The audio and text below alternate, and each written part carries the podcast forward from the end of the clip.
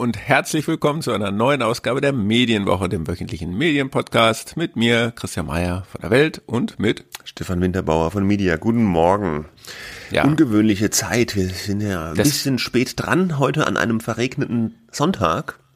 Ja, aber bei uns ist auch Sonntag, es regnet aber nicht. Ach, der Berlin-Marathon läuft, ja. ja. der Berlin-Marathon läuft, aber ach, für heute.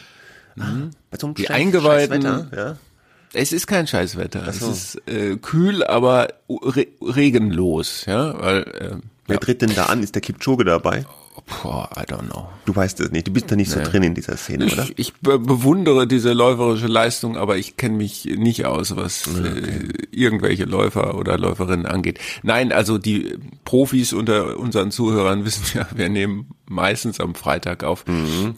Jetzt nehmen wir am Sonntag auf äh, und opfern unseren unser, unseren wertvollen Sonntagmorgen. Wochenende, ja. Äh, weil äh, du warst in der vergangenen Woche auf der Demexco, der großen ja. Digitalmesse, ja. und am Freitag haben sich gewisse Erschöpfungstendenzen. Ja, das ist äh, gezeigt. Nur, also die, die Demexco hat mich so ein bisschen zerstört. es war, äh, es war sehr stressig, es war sehr anstrengend. Und dann habe ich mich noch, äh, ja, eine Erkältung eingefangen. Und dann war ich am Freitag einfach durch, ja. Ging nicht, sorry, liebe Fans da draußen. Äh, die Demexco äh, ja, ist eine große Digital-Marketing-Messe in Köln. Die vergangenen zwei Jahre fand sie nur virtuell statt wegen Corona. Jetzt erstmals wieder live vor Ort. Äh, laut Veranstalter über 40.000 Besucher. Ja, Riesending. Wir waren auch groß da mit Media, hatten einen großen Stand, haben da viele Video-Interviews gemacht, hatten ein Roundtable für uns war es ein super Erfolg, ja. Waren viele Leute so aus der Szene bei uns am Stand. Interviews lief eigentlich gut, haben gutes Feedback bekommen. Sag mal, äh, und äh, digital Marketing, ne? darauf kommt es ja an. Ne? Darauf das, an. Äh, das sind also die Leute, die quasi dafür sorgen, dass die Kohle in die Kasse kommt, also die Werbung äh, verkauft wird. Und das heißt, du hast da und ihr habt da auch mit Leuten gesprochen, die quasi dieses ganze Werbe, Online-Werbesystem da äh, ja. durchdringen. Ja, ja, durchdringen. Also die das auch am Laufen halten. Da gibt's viele, viele verschiedene Firmen, von denen normale Menschen, glaube ich, nie zuvor gehört haben oder vielleicht diese nur mal so gesehen haben. Zum Beispiel Tabula ist so eine Firma oder Criteo, ja, oder oder oder, oder Triple Lift oder so, zum Beispiel Tabula. Das sind diese Anzeigen, die man am Ende eines Artikels ja, genau. meistens ja. sieht. Ne? Und also, das sind dann nicht die Anzeigen, die wir da oder die die einzelnen Medien da platzieren, sondern das macht Tabula. Tabula. Ja, genau. Die tun das programmatisch da platzieren, also mit Hilfe irgendwelcher Algorithmen. Äh, ganz ehrlich, so unter uns, wir sind ja hier im Podcast, so ganz hundertprozentig weiß ich auch nicht, wie das alles funktioniert. Also, äh, äh, aber die, die, die machen offenbar einen Haufen Geld, die platzieren programmatisch, also mit Hilfe von Technik Anzeigen unter diesen Artikeln. Die haben jetzt auch noch ein relativ neues Ding, wo sie sagen, das ist jetzt der heißeste Scheiß, das ist ihr Tabula Newsfeed. Den gibt's aber bisher nur auf ähm, Android, Smartphones, nix iOS, iPhone. Da kann man jetzt dieses, da kann man dann Nachrichten und Anzeigen natürlich direkt auf den Sperrbildschirm der Handys auch sich spielen lassen. Hm? Hm. Ist das jetzt ein Riesenvorteil? Ist das ein Schritt nach vorne für die Menschheit? Ich weiß es nicht. Aber sie sagen, damit werden wahnsinnige Reichweiten erzeugt und wahnsinnige Umsätze erzeugt. Ich habe den, den Chef von Tabula da auch im Interview gehabt. Adam Singolda ist ein cooler Typ. Der kam irgendwie aus Asien, kam er gerade eingeflogen, schlappte dann mit so einem Kaffeebecher bei uns an Stand, war total entspannt und gleich danach wieder nach New York weitergeflogen. So ist es, der internationale Jet-Set. Hm, aber jetzt sag mal, äh, es war dann auch meistens in der Fachpresse ja eigentlich immer die Rede davon, das wird alles ganz hart für den Online-Werbemarkt, der ja sowieso schon, muss man vielleicht auch noch sagen, sehr speziell ist, weil irgendwie 70 Prozent von äh, Google, Facebook hm. äh, und Amazon naja. irgendwie abgegriffen wird von der Werbung. Äh, äh aber äh, dass äh, zum Beispiel Apple auf den Smartphones, die blockieren ja teilweise äh, Wer Werbung, ne? Oder wie ist das eigentlich? Ist es jetzt so gefährlich? Ja, die, die blockieren dieses also, Tracking ja vor allem. Ne? Dieses, äh, die können keine, diese automatisierte Werbung, die du eben angesprochen hast, können die teilweise nicht so automatisiert auf die Person, die jetzt gerade am Bildschirm ähm, was konsumiert, anpassen dann, ne? Und dann sagen die Werbekunden, ist für uns nicht mehr interessant. Wir wollen doch eigentlich 20-jährige Hipster erreichen und nicht äh, 80-jährige Opas. Also wenn ich das richtig, oh, jetzt bin ich auf dünnem Eis, wenn ich das richtig verstehe, ist diese iOS-App-Tracking-Blockade, dass die, die blockiert ja doch vor allem, dass sie über verschiedene Apps hinweg dich trackt. Mhm. Ja? ja richtig, also dass ja. dann praktisch die Facebook-App auch weiß, was du in einer anderen App machst und daraufhin ihre mhm. Werbung irgendwie anpassen kann. Mhm. Ganz laienhaft gesprochen. Mhm. Ich glaube, huhuhu, äh, wenn ich jetzt äh, so eine programmatische Werbung auf, ich sag mal, bei, bei media.de, ja, theoretisch haben wir nicht, aber wenn wir das hätten, wenn ich das auf der Webseite bei uns einbuchen würde und ich diese Webseite mobil aufrufe, glaube ich, dass das trotzdem angezeigt werden würde. Bin mir jetzt aber nicht hundertprozentig sicher. Aber ich kann halt nicht über verschiedene Apps hinweg tracken, ja. Mhm. Äh, und äh, was du sagst, diese Digitalwerbung, dass die so mhm. in der mhm. Krise ist, ja, das ist ja vor allem ein Problem von unseren lieben Publishern, ne? Mhm. Aber diese Firmen, die auf der Demexco rumlaufen, mhm. denen geht's mhm. scheinbar prächtig, ja. Also die verdienen damit einen ja, Haufen klar. Geld. Und Weil die natürlich für alle möglichen Anbieter ja. äh, Werbung ausspielen. Das ist ja auch das große Problem der Online-Werbung oder der Publisher, der Verleger gewesen, äh, dass es nicht mehr begrenzten Anzeigenplatz Platz gibt, sondern äh, unbegrenzt. Äh, unendlich. Ja. Und eins der riesen Schlagworte auf ja. der Mexiko war Retail Media. Ja, wollen wir vielleicht ja. Erklären. Ah, mhm. Also du du schaltest nicht nur Werbung bei normalen Publisher-Medien wie der Welt oder Bild oder Media oder dem Spiegel äh, sondern du schaltest auch Werbung ja auf der Amazon-Seite oder auf Klar. der Seite von Otto oder ja, ja. da ist eine riesen Firma, Criteo heißt die, das ist eine französische Firma, die sind da ganz groß drin, die haben zu dem Mexiko jetzt gerade groß verkündet, in 13 Ländern vermarkten sie jetzt alle Webseiten von Mediamarkt Saturn. Mhm. Jetzt ist Mediamarkt Saturn eine Firma, die ist nicht ganz ohne Probleme, sage ich jetzt mal, aber sie haben natürlich trotzdem noch eine Reichweite.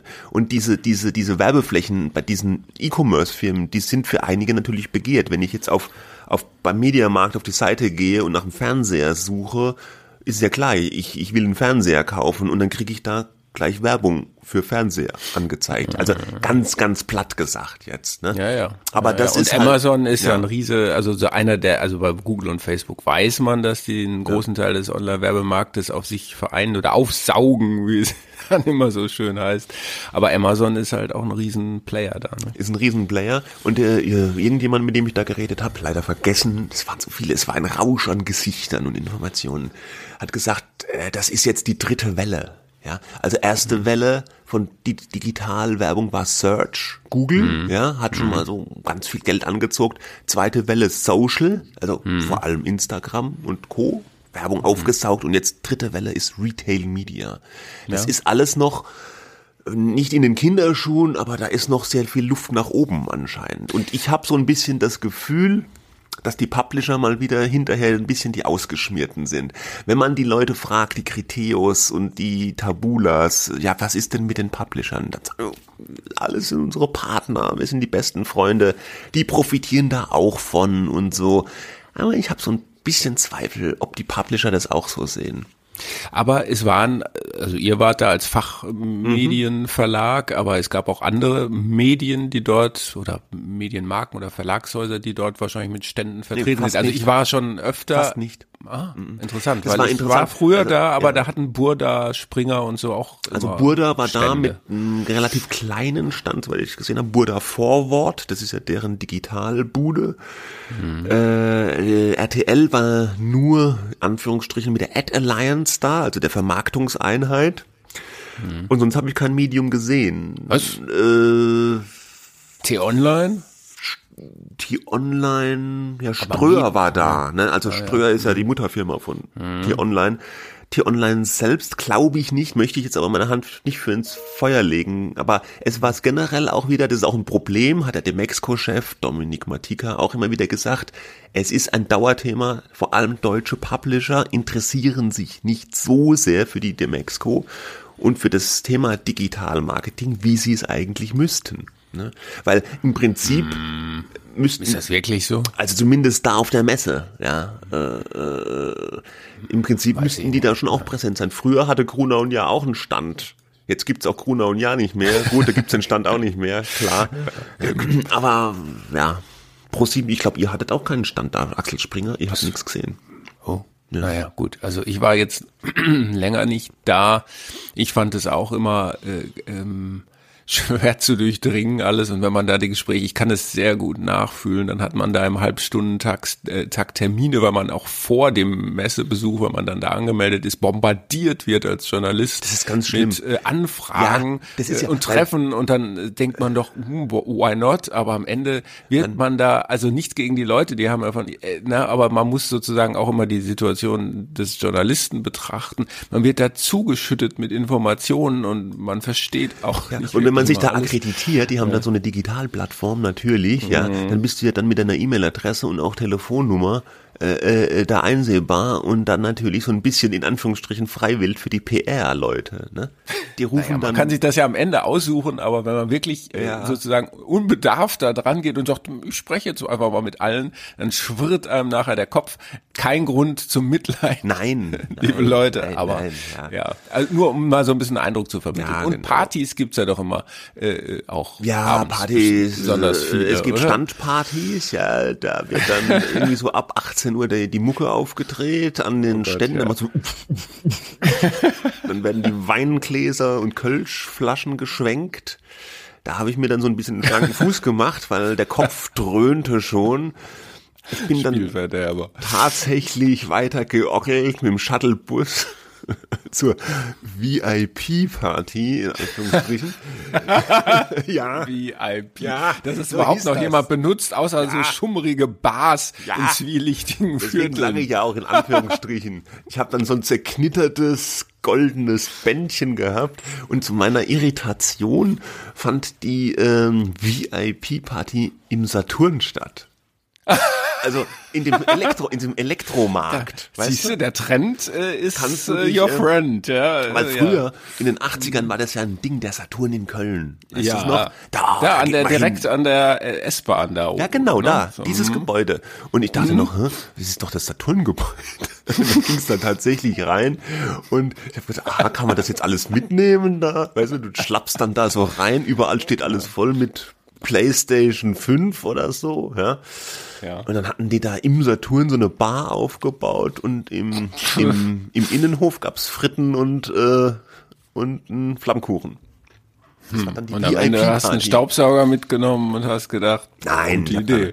Hab da natürlich gar nichts mitgenommen, ich bin auch nicht so ja. alt geworden. Aber das war dann die VIP-Party. Also man hat schon gemerkt, es, es war alles so ein bisschen auch ein bisschen down to earth. Ja, ein bisschen bodenständiger vielleicht als noch vor einigen Jahren, aber ist ja auch okay so. Ja, ja. das war die Dimension. Ja, ja. Du hast recht, also Geld verdienen wird da ja viel, ne? Nur wo was ankommt, das ist die Frage. Ne? Ja. Das habe ich mich immer bei diesem Online-Werbung. Da gibt so viele Firmen, die dazwischen geschaltet sind. Also ich ähm, frage mich das auch ein bisschen. Ich hatte auch Thomas Koch, ist ja so ein Urgestein der Branche bei uns, der das Ganze auch ein bisschen kritisch sieht. Den hatte ich auch vor der Flinte für ein Interview und der hat auch wieder so eine Zahl aus dem Ärmel geschüttelt, die ich jetzt auswendig nicht wiedergeben kann, weil ich sie vergessen habe. Aber er hat gesagt, ganz, ganz großer Prozentsatz dieser Online-Werbung wird, sagte er, laut einer Studie von gar niemandem gesehen. Ja, das ist dieses mhm. Thema Ad Fraud, also Anzeigenbetrug. Das heißt mhm. praktisch, wenn man so will, äh, Maschinen schalten Werbung und andere Maschinen klicken das an oder tun so, als ob die das anklicken. Und am Schluss hat man so Reportings, wo wahnsinnige Reichweiten draufstehen, wie viele äh, Klicks oder Reichweite damit erzeugt wurde. In Wahrheit hat es gar kein Mensch gesehen. Ne? Das ist ein Riesenproblem in dieser Branche und das wird auch nicht so gerne zu sehr thematisiert, sag ich nee, mal. Nee, kann mir vorstellen, mhm. dass das jetzt nicht ganz oben auf der Agenda steht. Na gut, okay, also die Demexco, das war die Demexco und dir geht's jetzt hoffen, hoffentlich schon. Ich bin schon wieder auf dem Wege der Besserung, ja. Man hört es vielleicht gut. noch ein bisschen, aber geht schon. Ja, wenig. Gut. Ich bin auch wo gewesen die Woche, ja, nämlich schön. bei der nämlich bei der Premiere von dem äh, äh, Film über Klaas Relotius, wobei der anders heißt im Film, weil es ein Unterhaltungsfilm ist und fiktionalisiert diese ganze Geschichte von Klaas Relotius. Muss man das eigentlich, Juan wenn ich hier Moreno. gleich einhaken darf, muss man das eigentlich aus äh, rechtlichen Gründen machen, dass man den nicht genauso nennen da, darf? Das frage ich da mich ich, immer. Ja, na klar, natürlich. Also, aber manchmal doch auch nicht. Zum Beispiel der Facebook-Film, der hieß doch der Zuckerberg, auch im Film Zuckerberg. Oder ist das, weil ja. bei den Amis andere Gesetze gelten? Das kann ich jetzt bezogen auf den Facebook-Film nicht sagen. Auch der ist natürlich äh, fiktionalisiert oder ja, ja, fiktionalisiert. In diesem Fall gehe ich also ermöglicht es dir natürlich ähm, als als Regisseur, als Filmteam, als Produzent es freier zu erzählen äh, und und es ist ja keine Dokumentation und wenn du die richtigen Namen verwendet hättest, dann hättest du aber wahrscheinlich schnell irgendwelche ähm, Klagen am Hals. Aber trotzdem weiß ähm, natürlich jeder, wer ja. gemeint ist. Jeder weiß, wer gemeint ist. Also der Film heißt Tausend Zeilen, ja, ist von Michael Bulli Herbig äh, gedreht, ja, ähm, und die Hauptdarsteller sind Jonas Ney, ja, als äh, als Lars Bogenius, das ist also Klaas Relotius. Ach so, ähm, mhm, ja, Bogenius, wir hatten das glaube ich hier schon damals, als der Film angekündigt worden war, ähm, das ist schon über ein Jahr her. Äh, so ein Bogie ist glaube ich so eine Art Verarschung, so eine, mhm, so eine mhm. Austrickserei, ja, äh, so.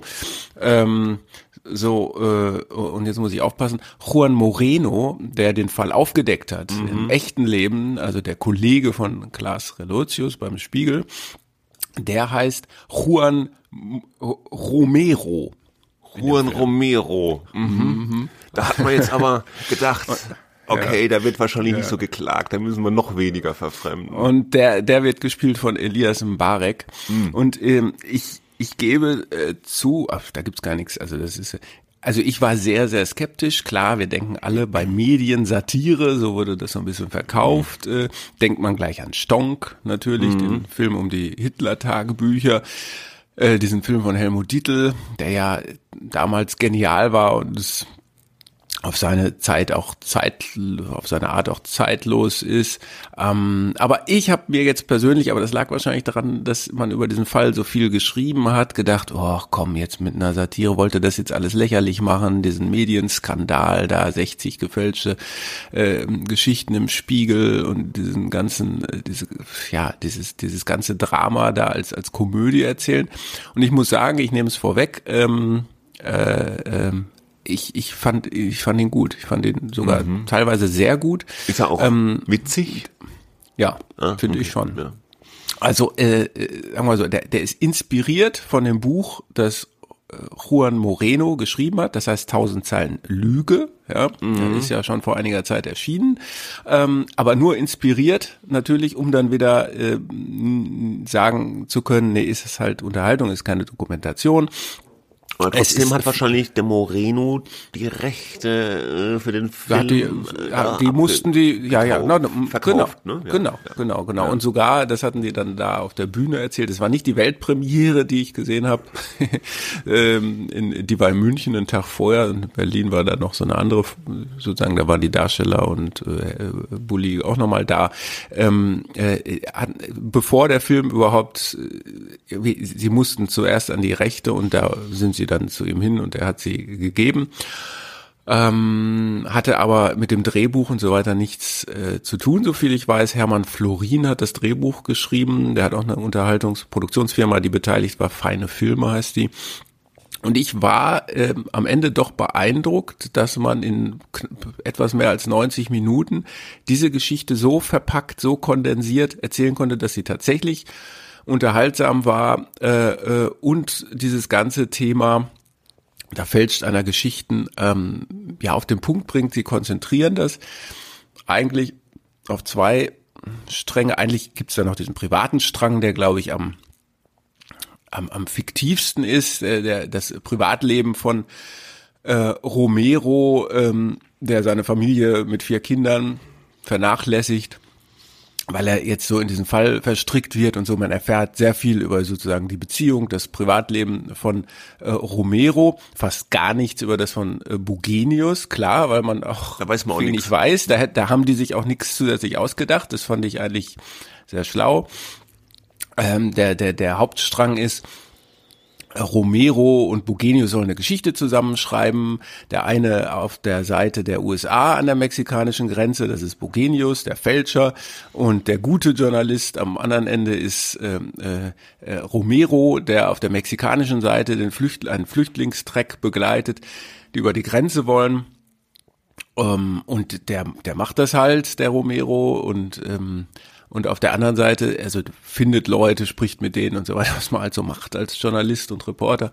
Und auf der anderen Seite der Bugenius, der sitzt irgendwie rum und tut so, als wenn er eine Miliz aufgetrieben hätte, äh, die ihn jetzt mitnehmen auf ihre Touren durch die Wüste in Arizona äh, ähm, und, und da knallen sie auf Leute oder behandeln irgendwelche äh, Flüchtlinge aus Mexiko schlecht und ähm, wie schikanieren die, alles nie passiert, ja. ja. Und dieser Fall, ähm, und da kam dann Romero dem Bogenius auf die Schliche, weil er einfach nicht geglaubt hat, dass er das geschafft hat, sich in diese Miliz da von denen mitgenommen zu werden und so weiter. Da entspinnt sich das. Und diesen Fall gab es ja wirklich, und dieser genau. Artikel hieß Jägers Grenze, äh, wo, wo er einfach Bogenius, also Relotius Figuren genommen hat, äh, die es tatsächlich gab in irgendeiner Dokumentation, hat denen andere Namen gegeben hat sich das so rundherum ausgedacht. So, das ist so, äh, und da geht das dann los, ne, dass er ihm auf die Schliche kommt. Und das hält sich dann schon sehr an der Real-Life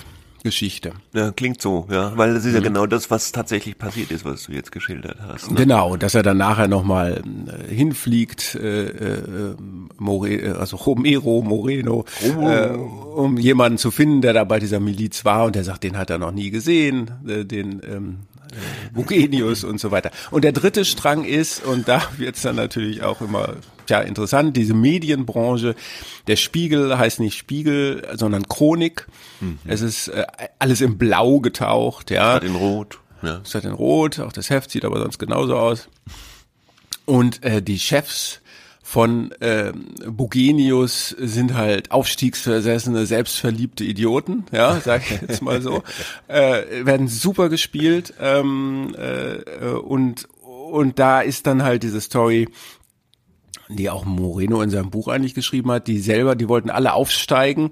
Äh, der eine wollte stellvertretender Chefredakteur werden, der andere äh, Ressortleiter oder doch mehr und, und äh, Bugenius slash Relotius sollte Ressortleiter im, äh, im Gesellschaftsressort des Spiegel und da der Chronik werden. Da halten sie sich an die Geschichte, die äh, Moreno so aufgeschrieben hat in seinem Buch und deswegen protegieren sie den äh, ähm, Kollegen Relotius Bogenius in dem Film, wie es geht. Und natürlich waren die nicht so bräsig, äh, sind die nicht so bräsig wie in dem Film äh, dargestellt. Ähm, die, die werden gespielt von Michael Mertens Jörg Hartmann wirklich sehr gut, sehr komödiantisch, aber eben auch äh, so, wie, dieser Junge ist die Zukunft des Journalismus. Mhm. Ja. Und sie wollen mit ihm im Fahrstuhl nach oben fahren, der räumt die Preise ab, der kassiert die Preise ab für sie. Sie werden überall, damit sieht man die so bei so Preisverleihungen und, und so, wie, wie sie den anhimmeln, ja, weil er ihnen das Renommee verschafft und, und das Gesellschaftsressort ist der heißeste Scheiß, heißt aber irgendwie Reportage. Ähm, so, und das, das sind so diese drei Stränge. Ich habe mich sehr gut unterhalten und trotzdem auch irgendwie nicht trivialisiert gefühlt. Ein bisschen trivialer wird's natürlich immer. Äh, wenn du mit Leuten sprichst, die mit dem Fall zu tun haben, sagen sie schon, na ja, war schon ein bisschen anders. Alles klar, alles geschenkt. Aber, ähm, aber ähm, ich, ich, ich fand, das war für eine breite Masse gut umgesetzt, wobei man halt sagen muss, äh, der, so wie der Journalismus da dargestellt wurde, äh, gut gegen böse, klar, bestätigt das natürlich sehr viele Klischees, die manche Leute so haben mögen, ja, dass die Journalisten sich nur um ihre Karriere mhm. kümmern und mit der Wahrheit das vielleicht nicht ganz so genau nehmen. Das Blöde und wenn dann ja, einer kommt, mh, das ja. Blöde ist ja, dass es dann auch so war in dem Fall. Genau. Wenn dann einer kommt, der sagt, ist aber doch nicht so und der passt einem nicht in den Kram, dann wird er versucht äh, fertig, äh, dann soll er fertig gemacht werden. Ne? Äh, die positive Wendung ist natürlich der Journalismus, der gute Journalismus hat die Sache gerettet in mm. Gestalt eines Einzelnen, der ein Hilfe bekommen hat, eines Aufrechten, der, mm. der nicht nachgibt, auch ähm, selber natürlich bedroht gewesen ist, weil er dann, weil Bugenius ja auch im Film dann gemerkt hat, uh, der will ihm irgendwie auf die Schliche kommen, da mhm. muss er ihn irgendwie ausschalten. Ähm, so, das, das ist so dieses gut gegen bö guter Journalismus gegen böse Journalismus ist dann halt so die, die der, der Plot irgendwie natürlich. Ja. Ne? Ähm, es hieß ja, der Fall Relotius ist so der größte Medienskandal seit den Hitler-Tagebüchern und äh, die Hitler-Tagebücher, du hast es erwähnt, wurden ja auch schon mit Stonk, Weiland genial verfilmt Und so wie du das jetzt schilderst, äh, wie die Spiegel-Chefriege da dargestellt wird, habe ich das vom Auge sofort gehabt, auch wie die Verlagschefs und Journalisten in Stonk dargestellt wurden. Die wurden ja auch dann so eitel, übertrieben machtversessen und so dargestellt, ne?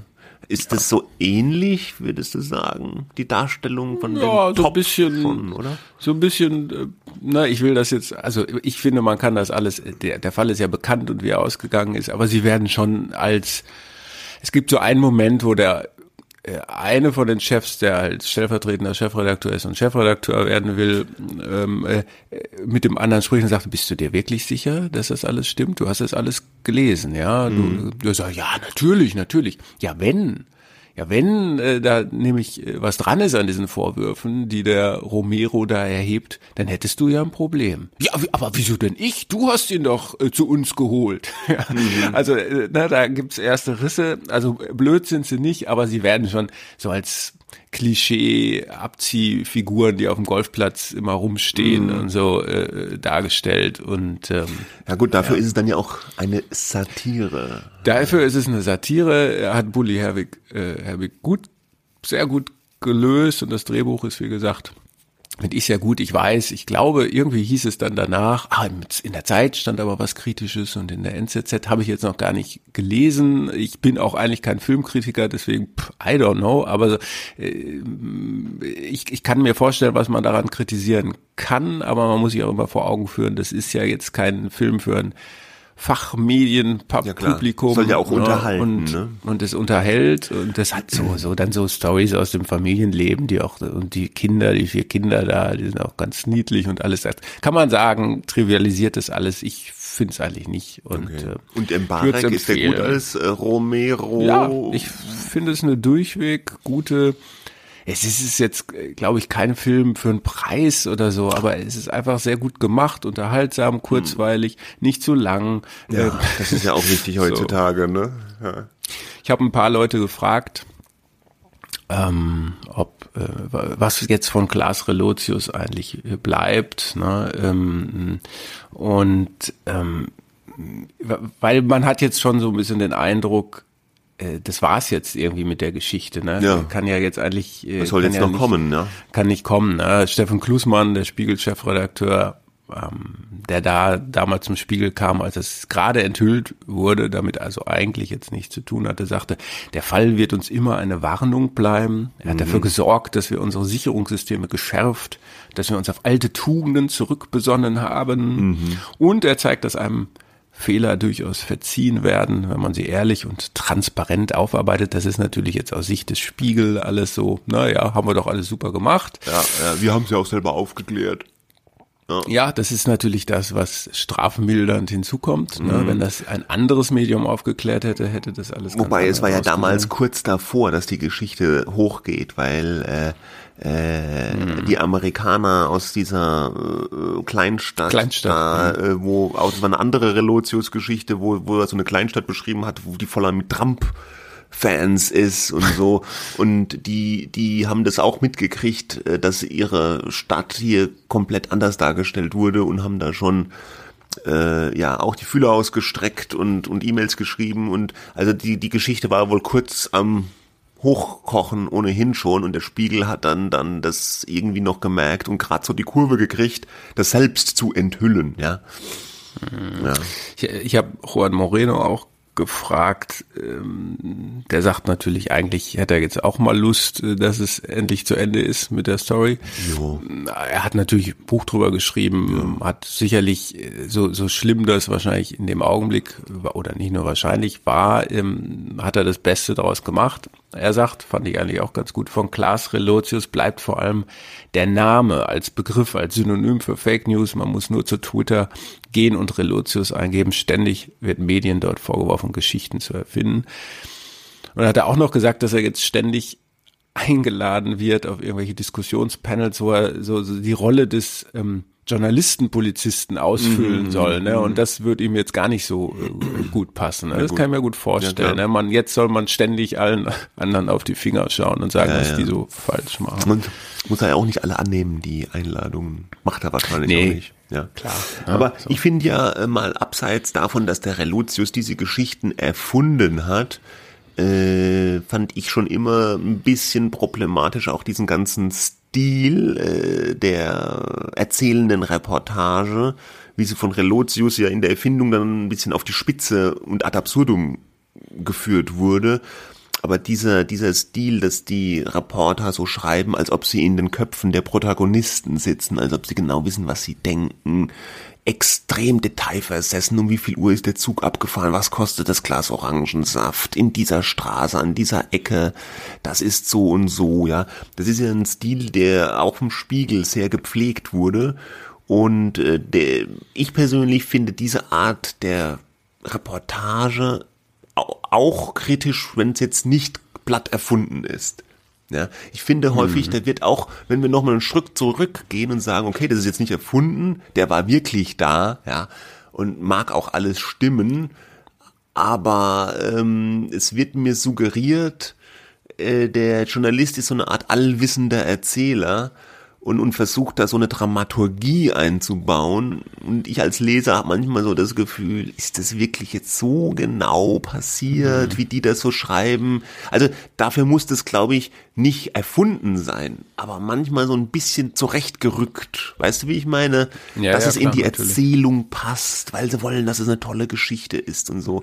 Mhm. Dieses Überbetonen der Geschichte bei einer Reportage, dieses Problem, wenn man das Problem nennen will, gibt's nach wie vor, finde ich. Auch nach Reduzius.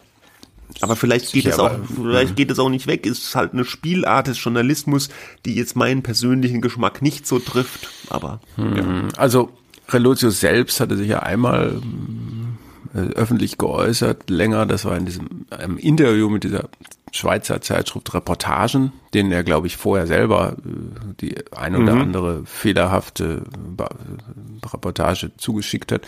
Und da hat er selber gesagt, es, er hätte so einen krankhaften Realitätsverlust erlitten und deswegen hätte er das gemacht. In dem Film ist das so ein bisschen anders. Da scheint er schon zumindest, man weiß es nicht so genau, aber da liebäugelt er natürlich schon damit, dass er Ressortleiter werden kann. Mhm. Ähm, wie es jetzt genau war, weiß man nicht. Aber in dem Film sagt er diesen Satz, ich habe genau das gemacht, als das dann alles aufflog, ich habe genau das gemacht, äh, sagt er zu seinen Chefs, was ihr von mir erwartet. Und das ist so ein bisschen, das hat ein bisschen, bisschen damit zu tun, was mhm. du gerade gesagt mhm. hast. Äh, da werden dann Einstiege und so weiter und sonst wie, die ganze Storyline ist so, dass man sagt, so äh, passt es genau in das Bild, ähm, das wir jetzt vermitteln äh, wollen. Ja. Ne? Oder äh, du erinnerst dich sicherlich auch an diesen Fall mit diesem Doku-Film Love Mobil. Das mhm. war so eine Dokumentation über Prostituierte in Wohnmobilen, der auch sehr eindrücklich war, wo sich hinterher auch herausgestellt hat, dass die äh, Dialogszenen mit ja, Dar Laiendarstellern, Laiendarstellerinnen gemacht wurden. Im Film wurde so getan, als seien es die echten ja, Prostituierten gewesen.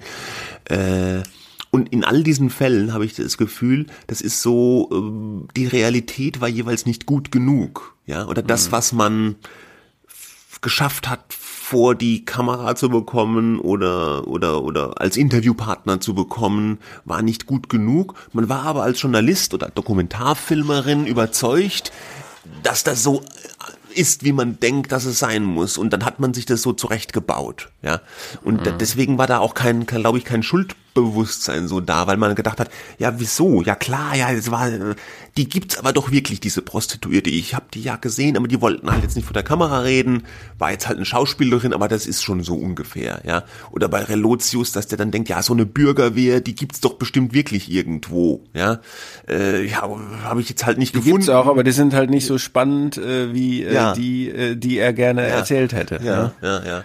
Und dann wird es einfach so ein bisschen sich die Realität so zurecht gemacht und das führt so auf eine schiefe Ebene irgendwo und äh, Relotius war hier sicherlich ein Extremfall, ne?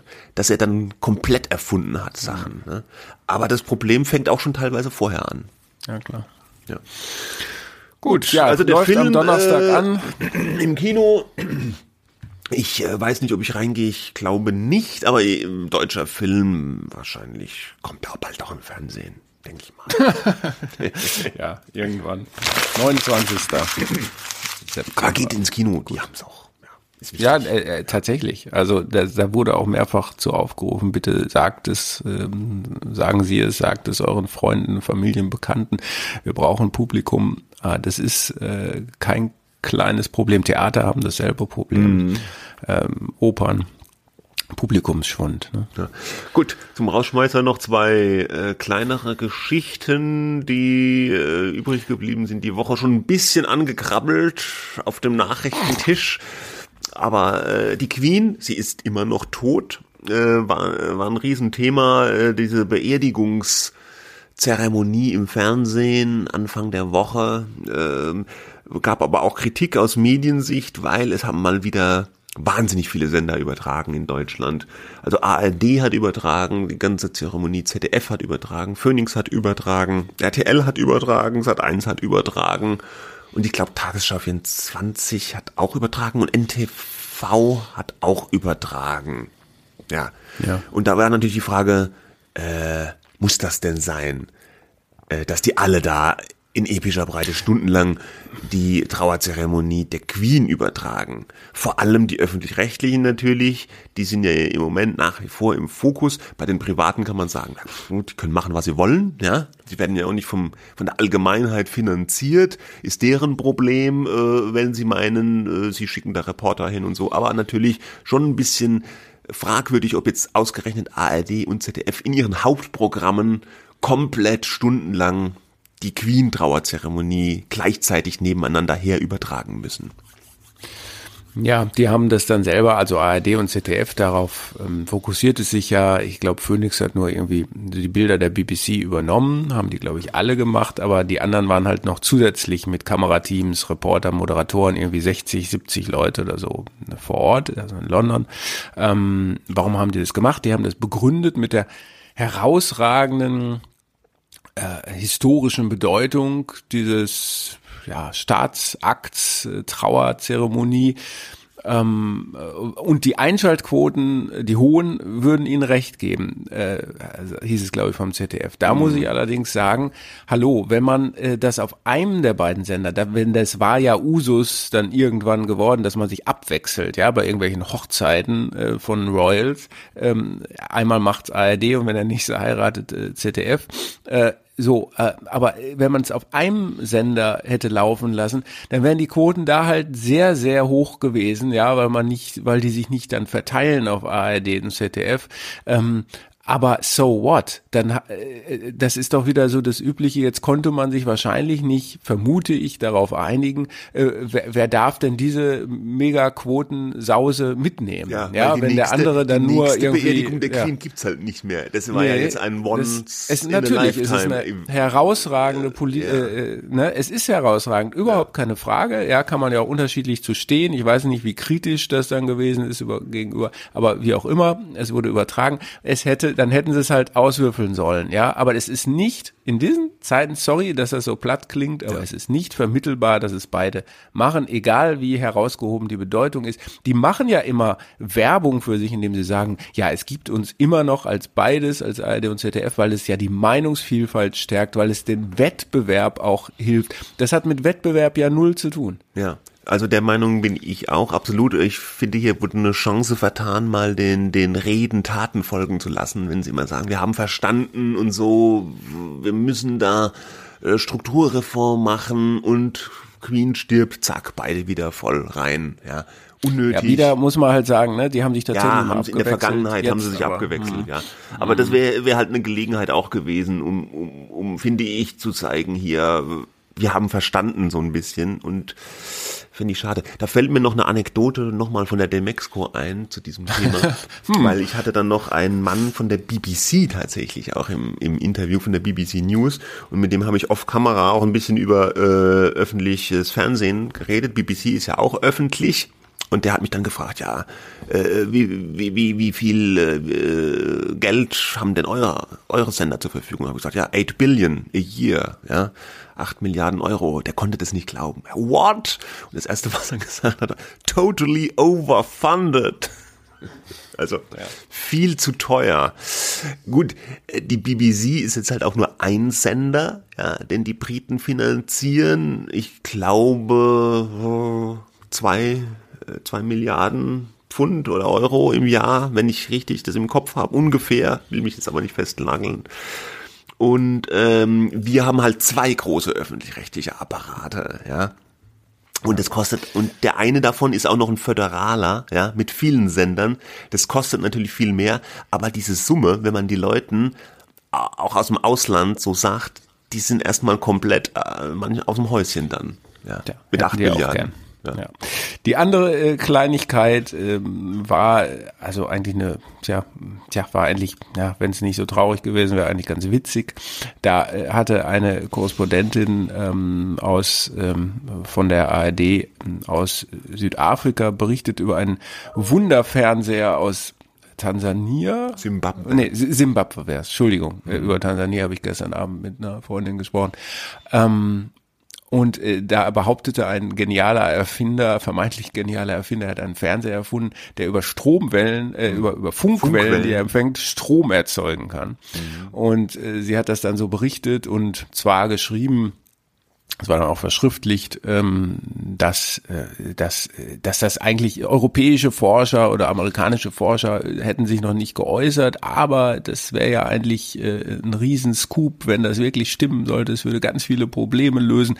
Aber, aber die europäischen Wissenschaftler, die gucken sich sowas gar nicht an, so ein bisschen mit dem Hinweis darauf, äh, die würden Erfindungen aus Afrika nicht so interessieren. Ja, genau. Und, und so ein Fernseher kann natürlich nach physikalischen äh, Gesetzen Sätzen eigentlich nicht äh, funktionieren. Also das Wort eigentlich kann man streichen.